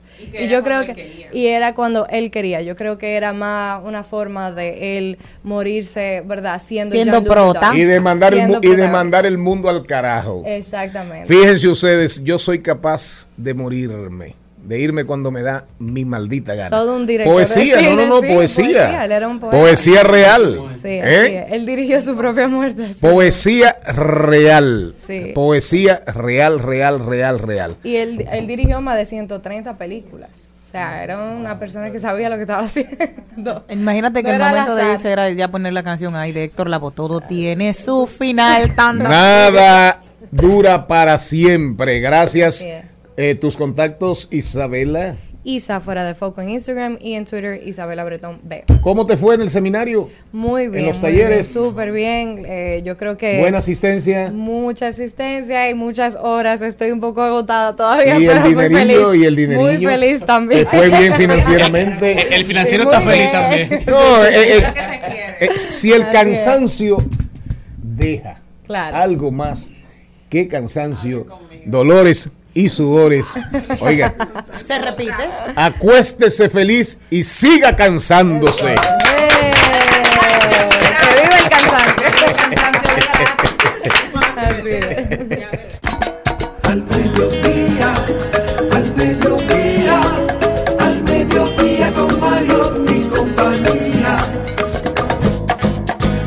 En Al Mediodía, con Mariotti y compañía, llega la belleza y la mente de Celine Méndez. Bueno, bueno, bueno, bueno, bueno. Qué bueno es. muletilla me la deja, por favor. No, no, pero, pero yo no dije bueno. Yo dije bueno, bueno, bueno, bueno, bueno. Eh, realmente, realmente hablar de cine con Isabela es súper, súper, súper interesante. ¿Qué tenemos, doña productora? Bueno, tú sabes que todos los días salen unos términos nuevos. Esta juventud pone a uno como que hay que aprenderse estas palabras. Pocketing, ¿saben lo que es eso? Ustedes no saben. Ustedes- guardarse algo en el bolsillo. Bueno, salió de ahí. Sí, es así. Bueno, el, El pocketing es el fenómeno pocketing. que cada vez afecta más a las parejas. Porque nadie se imaginó, es decir, la generación de nosotros, de usted, don productor, la mía, que íbamos a tener ahora la libertad y que iba a ser algo no- muy normal tener relaciones por Tinder, es decir, conseguir una pareja o por alguna red social y, y que fuera muchas veces, en muchos casos, que son exitosas. Pero A ¿cuál mí es el me sale cada rato en el celular un hombre que no embroma con Tinder, que no tiene Instagram, que no tiene nada, y cada rato me sale en el celular. Eh, conozca parejas solteras que viven cerca de su vecindad. No, yo sé por A- qué. a- algo está hablando tú con el celular no, no, no, escuchando. no, no, eso tiene que ser porque las personas Oiga, que le manejan sus redes puede ser que tengan. No, tengo, tengo que, tengo que dando averiguar. Claro que Claro, cliquean con sí. su- que- cliquean con tu cuenta. Exactamente, y ahí pasa eso. Bueno. Bueno. el caso es que esto se refiere, es un, vamos a decir que para mí es un problema grande, porque tú te imaginas, la, la mayoría de, de esta generación no quiere tener unas relaciones que sean como a largo plazo. Entonces es como... Le corren al compromiso. Le- y sobre todo el pocketing se refiere a esas personas que no quieren darle más seriedad. Es decir, no te presentan a su grupo de amistades, no te presentan a sus familiares, no te presentan a nada que tenga que ver como con su entorno real. Es como que sí, tú eres mi pareja, pero no. Entonces, definitivamente hay algunas parejas que se ponen, vamos a decir que de acuerdo con esto, hay algunas que no les agrada, pero yo estuve conversando ayer con un grupo de muchachitas de 26 años que me decían que la presión social que les afecta a ella y que pertenecen a esta generación es grande. ¿Por qué? Porque todo el mundo le pregunta, o la tía que viene de otra generación, ¿y cuándo es que tú vas a tener un novio? ¿Y cuándo es que tú te vas a casar? Ya muchachas que son profesionales, que ganan su dinero, pero Y que a veces lamentablemente, No lo necesitan, no lo quieren. lamentablemente... Pero el pocketing viene de pocket, De que pocket. significa bolsillo. Es lo, ¿Dónde Entonces, don no, no, yo estaba aquí, pero es para que la ciudadanía y la Ah. audiencia entiendan. Yo creía. Bien, Eso estaba aquí en es ya. el hombre o la mujer que esconde a su pareja en el bolsillo.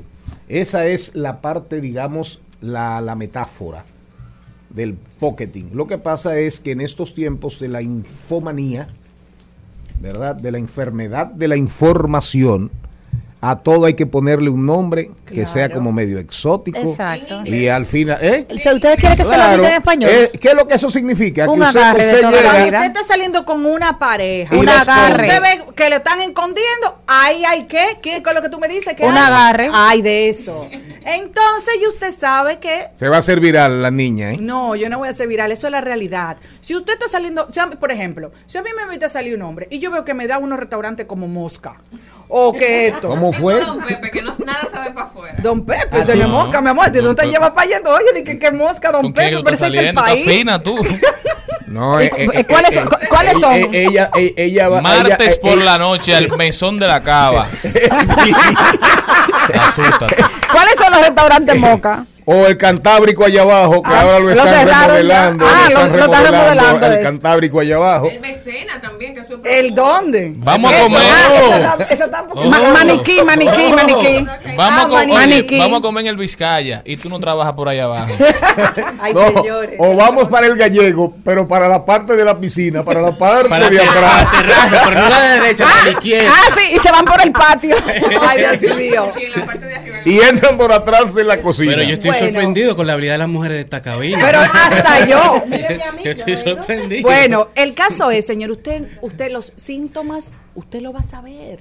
Cuando usted ve que un hombre le está dando, o una mujer, porque no vamos a culpar también. Hay mujeres, no, que hay Celine, a mujeres ti, que dan nunca, a ti nunca te han escondido. Es que yo, no, a mí nunca me. Yo he tenido relaciones muy públicas. ¿A dónde me voy a esconder? Dime, más o menos, Charlie. No, yo pregunto Dime, yo. si yo voy a salir a un restaurante, al contrario. Si salgo con un amigo a comer, de una vez dicen que es noviecito mío. Pero ¿Cómo ya fue? eso me resbala. Si sales, ¿qué? Ah, y, otra cosa también. A una mujer como Celine la quieren inmediatamente exhibir, exhibir. Póngale una canción. La quieren exhibir. En breve. Exactamente. En breve estamos conversando con Bella Cruz, ¿verdad? Sí. Eh, sí, de paso y repaso, pero yo quiero ponerle una canción de Rafael de España a mi amiga del alma, uno de mis talentos preferidos, Jenny Aquino. La canción dice, quiero un amante, quiero un amante. Búscame el Pero estribillo de ahora, esa en- y canción. cuando era la verdad, el pocketing no siempre es malo, porque dice la filosofía popular que el que come callado repite. Quiero un amante.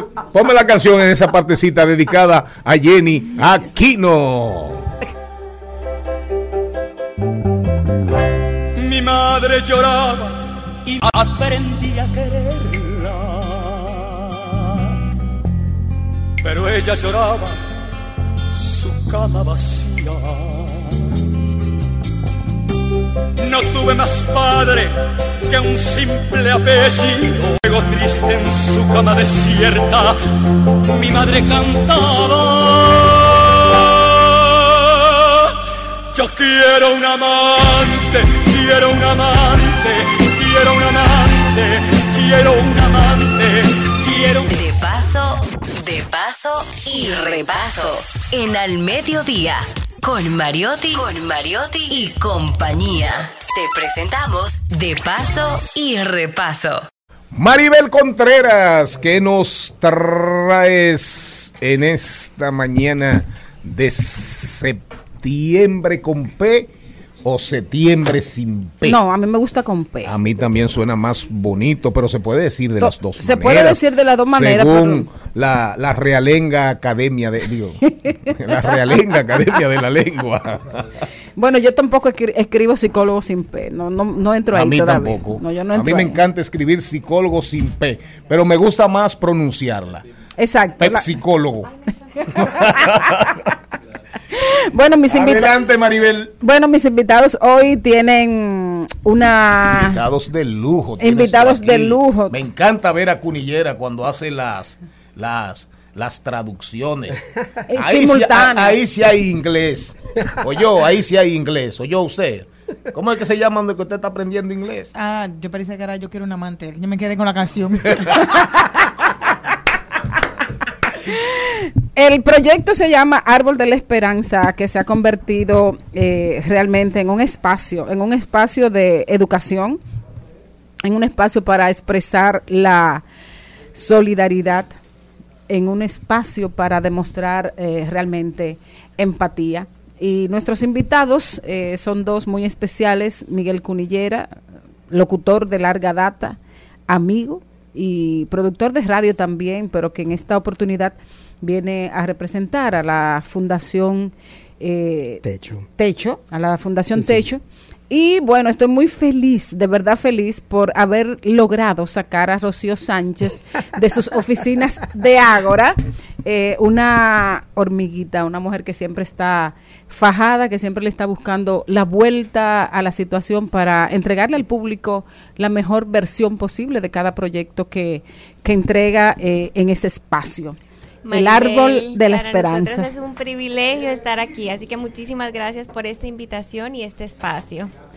Eh, este año tenemos mm, un árbol grande, renovado, con otras cositas que colgar. Cuéntanos, Rocío, eh, cómo va la, la presentación de este año. Así es, nosotros estamos súper felices de poder estrenar una octava edición del Árbol de la Esperanza que viene cargado de mensajes, como tú bien dices, y sobre todo aportando a que podamos todos abrazar esa solidaridad, esa empatía que está en, en el ADN de todos nosotros los dominicanos y de toda la sociedad. Eh, de hecho, este árbol es en honor a esa resiliencia que hemos visto, que hemos podido comprobar y que nos une cada vez más a favor de la eh, solución de cuatro fundaciones que nos acompañan en esta edición. En este año tenemos Fundación Techo, Fundación La Merced, Asociación Dominicana de Rehabilitación y Fundación Quiéreme como soy, cada una con una causa social de bienestar, de salud, de protección, educación, como tú bien dices, y es la plataforma que nos permite sensibilizar, educar y además de todo que todos podamos ir a aportar y directamente conocer de cada una de estas fundaciones su labor, lo que hacen y cómo ser parte. Desde el 7 de septiembre que, que hicimos la inauguración hasta el 2 de octubre todos tenemos la oportunidad de darnos cita en el nivel 1 de Agora Mall, poder comprar una flor o cuatro flores o muchas más, donde desde 50 pesos estamos aportando a cada fundación. Las fundaciones se han propuesto objetivos realmente importantes eh, y aquí me encantaría que Techo, que, que está representando Miguel, pueda contarnos el objetivo de Techo y así luego conocer los demás. Bueno, mira, primero muchísimas gracias por la invitación. A nosotros nos llena de alegría también estar en el Árbol de la Esperanza de Ágora, porque al igual que Ágora tuvo que pausar su árbol un par de años por la pandemia, así Techo tuvo que pausar un poco las construcciones masivas y, y los eventos multitudinarios, la- las grandes colectas, y eh, acabamos de retomar nuestra normalidad. Tuvimos nuestra primera gran colecta hace un par de meses, tuvimos nuestra primera construcción masiva hace tres semanas y ahora vamos a tener otra un poco más pequeña, pero eh, al mismo tiempo eh, la pandemia no solamente nos quitó la oportunidad de hacer estas cosas, sino que encareció muchísimo.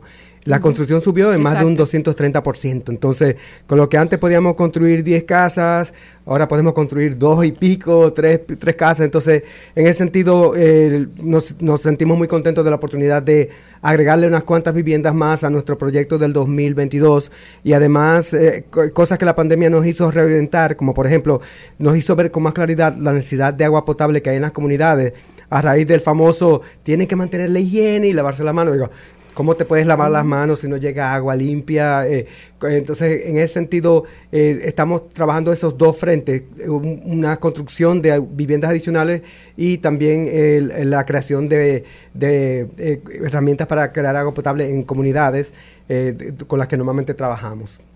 El- la idea del árbol eh, siempre trae a, a memoria el medio ambiente y tengo entendido que las flores de este año, lo que se va a colgar, eh, está vinculado precisamente a esa lucha que mantenemos abierta para proteger nuestro eh, ambiente. Así es, esa cultura de sostenibilidad este año la hemos podido traer incluso a la plataforma y es que las flores están hechas de cartón reciclado precisamente que sale de los materiales de nuestra operación en el mall y son diseñadas por Patricio Correa. Eh, y son sumamente relevantes para la flora dominicana. Cada una de estas flores identifica una fundación. Tenemos la flor de Valladolid, la rosa de Valladolid, la cayena, la, flor- la flor de framboyán, la, La- flor- girasol, sí. y cada una de estas flores eh, para nosotros es muy simbólica por lo que representa para el país, pero sobre todo por lo que tú bien has dicho, que es parte de nuestra filosofía de sostenibilidad, de trabajar siempre a partir de lo que nosotros podemos incluso reciclar. Entonces sí, definitivamente es un árbol lleno de mensajes y, y- y que es muy inclusivo. Asimismo tenemos, por ejemplo, la Fundación Quiéreme como soy, que precisamente trabaja la inclusión y dentro de sus objetivos está hacer este acompañamiento para fomentar en base a la educación, en base a, a todo un cambio de cultura y de humanización, eh, de que la sociedad pueda ver estas discapacidades con otra mirada. En el caso, por ejemplo, de la Fundación eh, La Merced, también trabaja con, el, con niños, niñas y adolescentes y en este año más de 150 niños en la comunidad de las caobas va a poder eh, incorporarse a programas de deportes, de arte, y así entonces ir poco a poco rehabilitando toda, todo lo que es la sociedad en general. Y me falta la Asociación Dominicana de Rehabilitación, que también gracias a la ampliación que ellos van a estar haciendo, van a poder ofrecer diferentes modalidades y, y atender a 1.200 personas más en Santo Domingo de lo que hoy atienden. Entonces, cuando vemos como un, una peque- un pequeño aporte puede ser un cambio tan importante en las vidas de todos, porque al final cuando impactamos un niño, cuando impactamos una persona, lo hacemos directamente, pero también impactamos su familia, su, su, su comunidad, comunidad. y asimismo un país.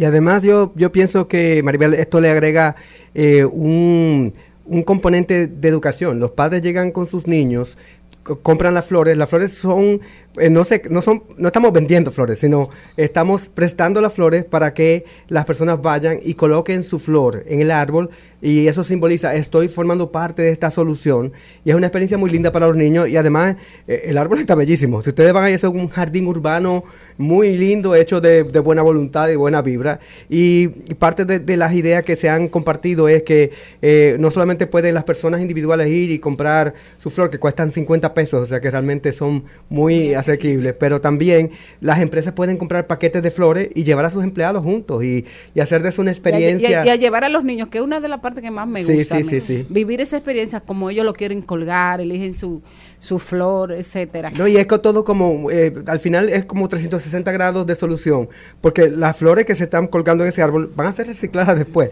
Entonces todo como que, va, vuelve. sí, se, se devuelve y, y- y- y estamos hablando de flores muy dominicanas, de artistas dominicanos que están haciendo un trabajo, o sea que, que hay muchas, muchos ángulos desde cuales eh, el árbol eh, trae cosas buenas, que me parece que es un proyecto muy lindo y que espero que se pueda hacer durante muchos años más. Así es, y también comentar que las empresas también pueden contribuir, así como las familias que deseen, con una flor corporativa, una flor grande que se exhibe también en el nivel 1 de Agora Mall.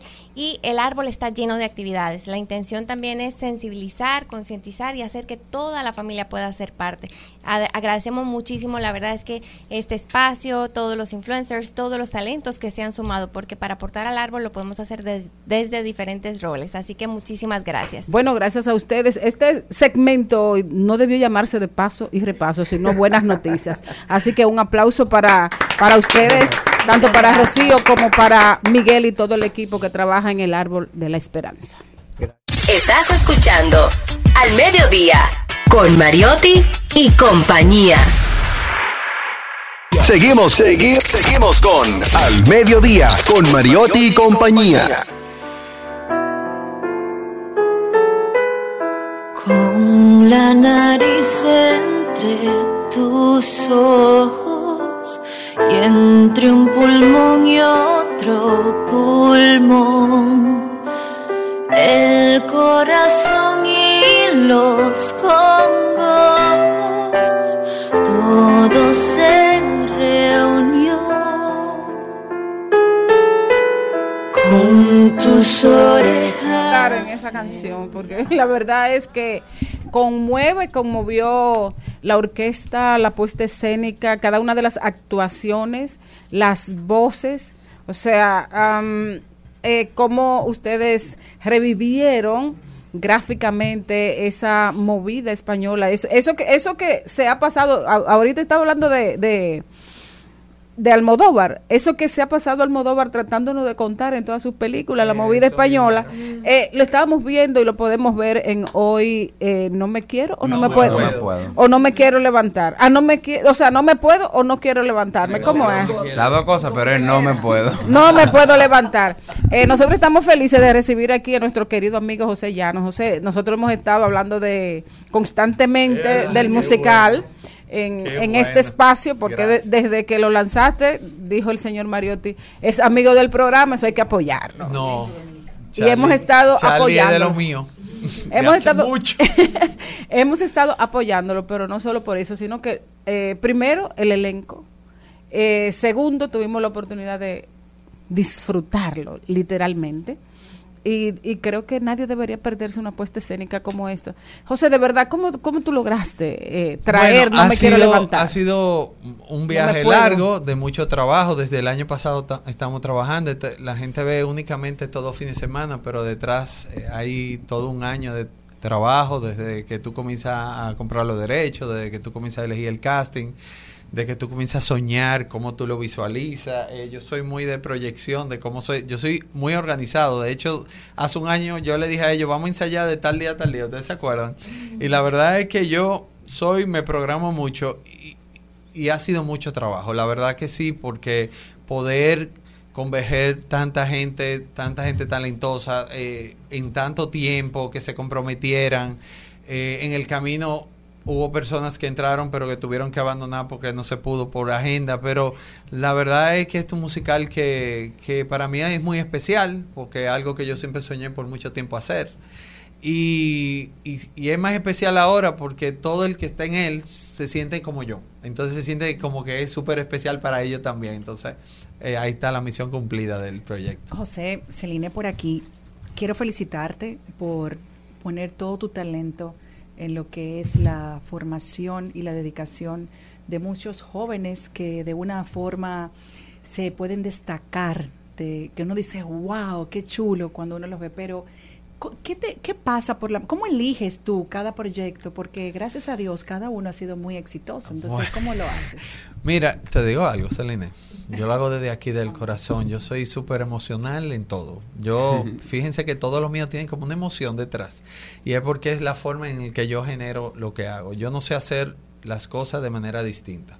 Yo no puedo hacer algo que no me guste. Entonces, lo primero que yo hago es que me comprometo emocionalmente con lo que estoy haciendo.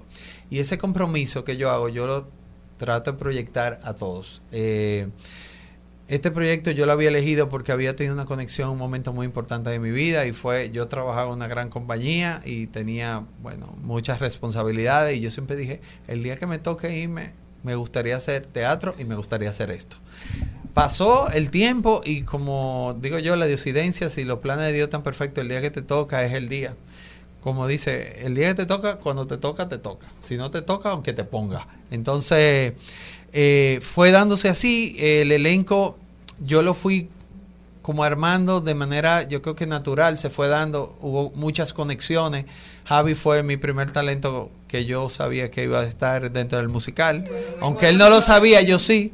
Eh, y luego, obviamente, cada uno fue llegando. Juan Luis, que yo no lo conocía tanto, sino de referencia, eh, a través de Javi, que es como el conector de corazones. Él es como el cupido de los musicales, porque él te une a la gente. Él me hizo, no, no, yo tengo a esta persona que deja que tú lo. Y yo, en el uno de los mejores audiciones, lo Ay, hizo este ay, señor. Cuando él cantó, a mí se me metió como en el alma cuando lo vi cantando. Y yo, obviamente, estaba acompañado de un grupo de profesionales, María Castillo, que es una directora a quien respeto, a quien yo, mi proyecto, yo no lo hago sin ella, porque yo creo que ella tiene, es demasiado, es un- es tan preparada, es demasiado Tiene buena. tiene el, el talento, tiene el Tiene el talento, tiene la tiene el- visión. el hacer. A veces uno no- miren, señor, en el proceso llega uno no a entenderla, pudiera ser, y te da dando cuenta cuando ves el resultado hacia dónde nos llevaba. Entonces, María Castillo, Fidel López, lo fui montando poco a poco, y así se fue dando el elenco. Eh, dentro de las últimas personas que entró está Ceni Leiva, que tenía cinco años sin hacer musicales y teatro musical alejado siendo mamá. Y, y también fue a través de, de Javi. Pamela, que nadie la veía en un rol porque Pamela es como una tipa como bondadosa, de esta gente que siempre le cae bien a todo el mundo, hace un rol de antagónico, era el, el gran reto de Pamela. Y cuando yo veo que cuando la gente aplaude cuando le pasa algo mal a Pamela, digo yo, ya. Lo logró. Lo lograste. Claro. Y, Irving, y es como y es como esa alegría, Irving, que es como ese ser. Irving tiene una luz. Que yo, yo le digo, tú te paras ahí, tú puedes no abrir la boca y la gente te va a aplaudir. Y efectivamente es lo que pasa. JJ Sánchez, súper talentoso sí. también. A Cariendo, que es una muchacha que vive en Los Ángeles, dominicana. Carla Fatula. Carla Fatula. Carla es para mí una de esas voces, y yo lo digo y lo decimos todos, es esa voz que cuando se para en el musical, la gente se calla y se queda inmerso, perdido en su voz. Tiene un color de voz No, ade- ade- único. a- A mí, a mí me mata, tran- pero pasa que yo tengo un lazo sentimental con ella que a veces digo, estoy siendo emoción. poco objetivo porque yo la yo la amo mucho y entonces yo digo, quizá el sentimiento me pone sentimental con ella.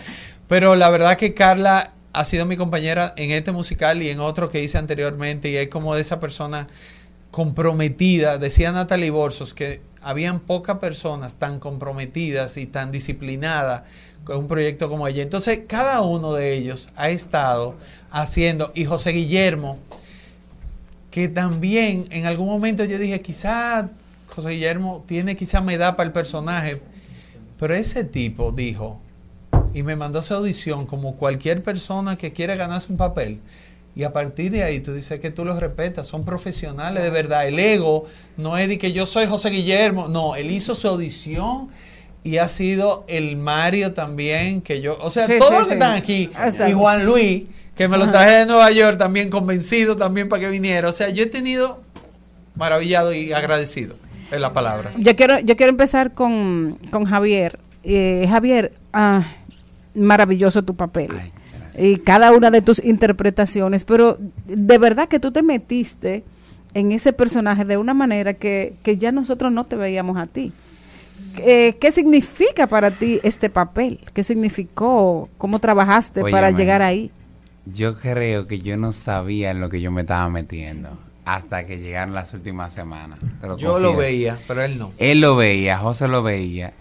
Y resulta que al principio el musical era chulo, pero yo todavía no, no había entrado como... No me había involucrado 100% en el personaje hasta que, hasta que vi las dimensiones de donde el personaje iba. Porque, por ejemplo, nosotros podíamos, nosotros montamos bien el espectáculo, pero, cada vez que lo pasábamos, cuando yo me empecé a dar cuenta lo que a mi personaje le sucedía en el musical, era muy drenante. No era, no era algo que yo podía hacer los- en los ensayos. En los ensayos yo lo hacía una vez cada dos o tres días, porque es mucho eh, que, que, que, que me drenaba a mí. Y llegó un punto que el mismo productor me, me agarraba tres semanas antes y me decía, ¿qué te pasa? Tú no estás bien, tú, tú, tú estás raro, tú no te estás, yo te traje una dona, yo necesito que usted la coma. Y yo le- porque cabe destacar, de, eh, rebajé 41 libras también para el personaje también. Pero era un asunto, eh, era un compromiso tan fuerte que yo no, no, no podía... no podía quitar el foco a, a- a la dirección que yo iba porque yo sabía lo que, su- lo que sufría el personaje. Y te digo que estoy completamente enamorado de Colate. O sea, lo, lo lloro, lo, lo- lo río y lo lloro, pero es, es un personaje que me cambió la vida por completo. Yo creo que es mi mayor reto hasta, hasta el momento. Juan Luis, ¿y a ti? Sí, bueno, a mí un- el personaje que interpreto a mí me llena de orgullo porque siento mucha similitud en nuestras historias. Eh, yo también tuve que lidiar con mucha aceptación en cuanto a, mi persona, mi orientación sexual. Eh, y el musical, con mi personaje, estoy pudiendo sanar muchas de esas, a lo mejor, heridas que yo tenía en mi vida. Y no solamente eso, es representar toda una comunidad latente que está allá afuera, que no siempre en nuestro país conservador, o sea, eh, no lamentablemente, es nuestra realidad, eh, se siente, ve, se- que se vea representada en esta obra, a mí personalmente me llena de orgullo.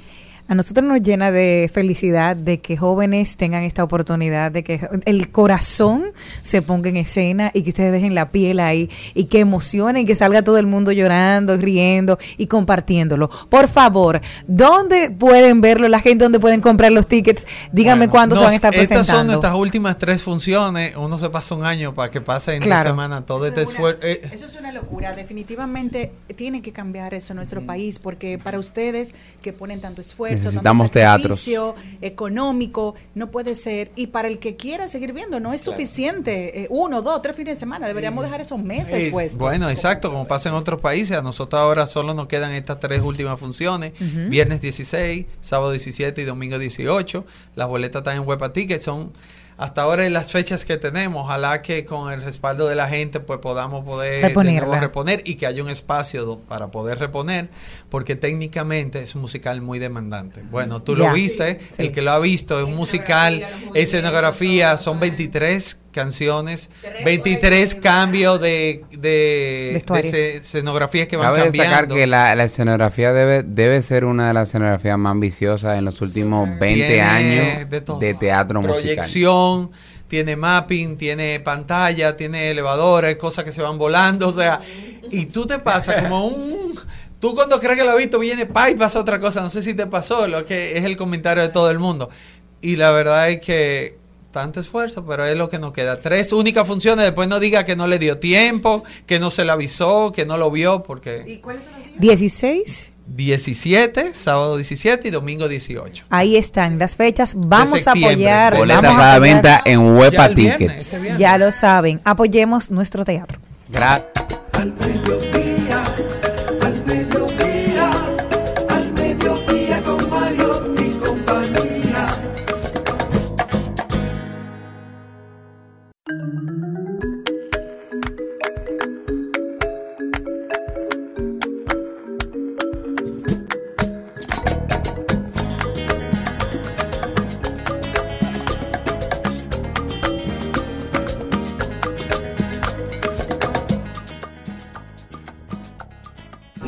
Estamos de vuelta y seguimos en arte. Está con nosotros una invitada muy especial. Ella es Bella Cruz y es stand-up comedian. Bella, ¿cómo estás? Bienvenida. Ah, todo muy bien, todo muy bien. Y muchas gracias por la invitación. Yo siempre contenta de compartir, ¿sabes?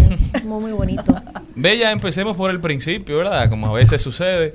¿Cómo llega a tu vida la comedia? Eh, bueno, eh, es muy interesante. Lo que pasa es que yo, mm, vamos a decir que nunca me destaqué mucho en los estudios. Eh, Probablemente lo que estamos aquí somos iguales todos.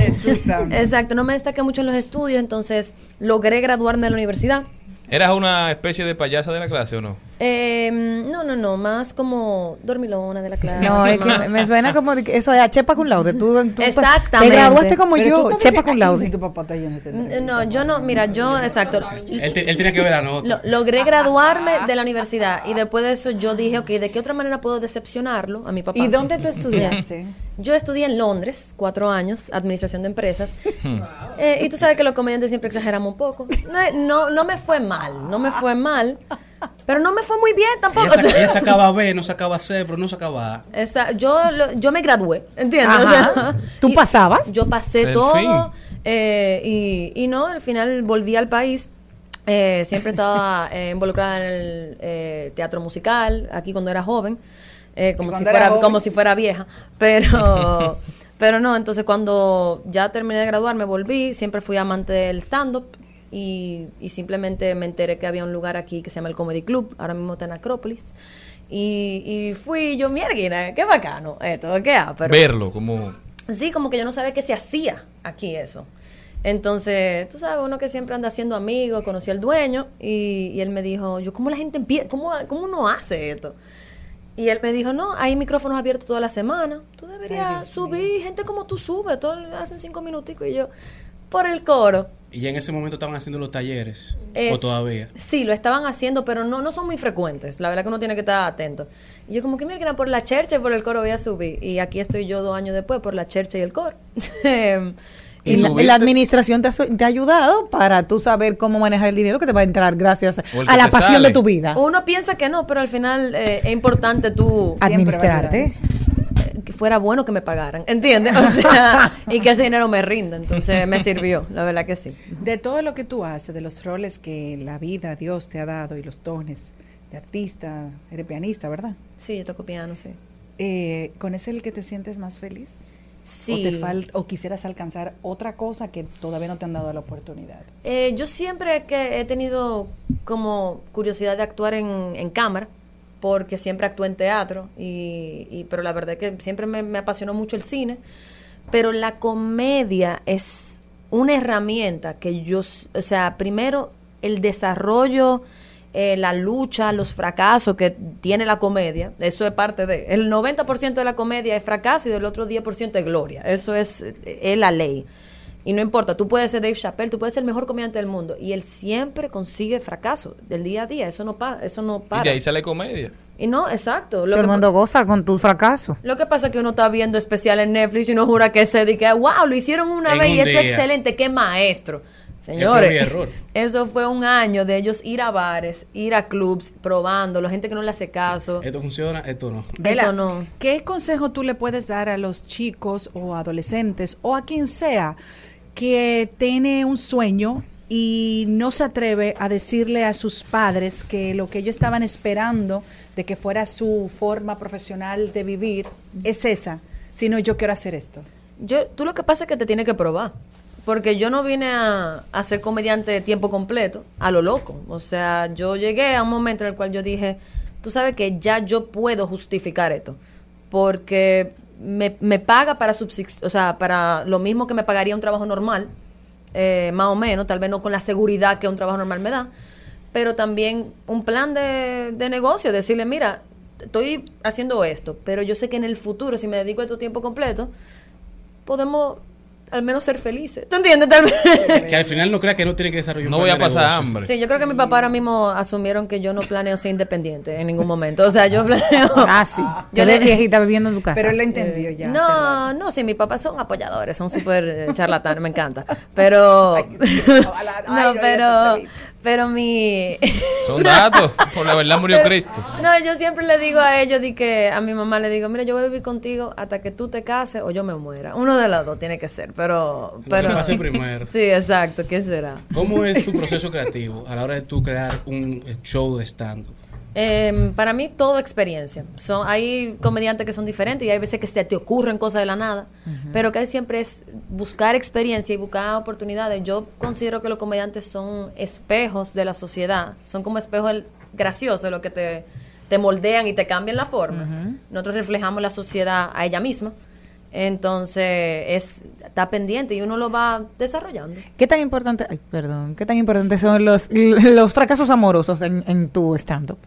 Eh, es que yo como que no, salgo con gente, no, no, no, yo me di cuenta ya. ¿Qué es lo que tú, qué? Después de, después de algunos momentos fallidos, yo dije, tú sabes ¿Y qué mujer es esa? Pero tú eres una niña, pero explícame, ¿verdad? ¿Qué, qué es lo que, ¿Qué es lo que tú dices? Yo no siento esa presión. Yo como que digo, mira, las cosas tienen que encajar. Muy bien. Si yo tengo que cambiar algo de mí, pues entonces tú no me quieres a mí. ¿Cuál es el punto? O sea, no, ¿Eh? no, no. Aprendan. Y además yo tengo cosas que hacer. Entonces, para estar perdiendo el tiempo. No, no, no, no. Bueno, no vamos a entrar en ese tema. Sí, Ese es otro. Pero viene podcast, el nuevo especial La Niña Buena, ya tiene fecha. Cuéntame un poquito de qué es eso, qué se trata. Sí, La Niña Buena es el primer especial mío y como dice el título, es más o menos una introducción a mí como persona, a mi crianza, para que tú entiendas un poquito más cómo yo soy. Eh, pero la- es obviamente irónico porque yo todo lo que hago es cuentos sobre mi familia Eh, y yo describo el show como una carta de amor a mi familia y cuando ellos vieron el show dijeron no gracias a Dios que tú no quieres diablo. Sí. o sea si tú no, no quisieras eh, pero sí, es un show introductorio eh, a quién yo soy, para que la gente me conozca un poquito más. Y es el jueves 22, tengo una nueva función el jueves 22 en el Comedy Club en Acrópolis y las boletas eh, son súper sencillas de conseguir porque se consiguen eh, vía tix.do eh, o pueden ir a mi Instagram y cliquear de una vez el enlace y los lleva directo. Pero, pero la pasamos muy bien y tenemos eh, una dinámica especial que nunca he hecho, una dinámica con el público una competencia, no competencia, pero sí como algo para entretenernos, eh, que es nuevo y me, me tiene muy emocionada, una sorpresita. Bueno, pues estaré ahí presente, de verdad Ay, que me muero por ver. Antes de irnos, respóndeme esta pregunta. ¿Qué es lo más difícil de escribir un chiste? Eh, de escribir un chiste, escribirlo. No, te lo- porque uno piensa de que, wow, yo sí soy graciosa, jaja, pero tú, cuando tú lo escribes, tú Hasta dices, que tú te sientes, "Meh, déjame hacer un chiste". Qué disparate. de verdad. Vela Cruz con nosotros, ella es stand-up comedian. ¿Dónde puede la gente seguirte, darte seguimiento, continuar esta conversación, invitarte a salir? Ah, sí, Y suerte a Dios que le pusieron un nombre que va de acuerdo a ella. Ay, Es muy bella, porque No. hay gente que se llama Yo- Vela. Yo crecí. Era la aspiración, era la La bella- la aspiración. la bestia. La bella, faltaba la bestia. Esta es pero- una aspiración, exacto, eso fue como el, con el crecimiento, yo Exacto. tuve que crecer en el nombre, pero, pero no, me pueden seguir en Instagram eh, en, en arroba bella break, bella B-R-E-A-K o bella cruz si buscan con intención, eh, que eso es lo que ¿Qué lo más es importante. intención en Intención. O sea, que la gente escribe cosas y no mira, entonces lee- eh, lea lo que usted está escribiendo y escriba lo que usted quiere leer, o sea, no... Así. Señores, muchísimas gracias por haber estado con nosotros. Vamos todos a ver el especial que tiene de nombre Una Niña. La niña buena. Ya tú sabes. Nosotros continuamos mañana. Gracias por acompañarnos. Hasta aquí, Mariotti y compañía. Hasta aquí, Mariotti y compañía. Hasta mañana. Rumba 98.5, una emisora RCC Media.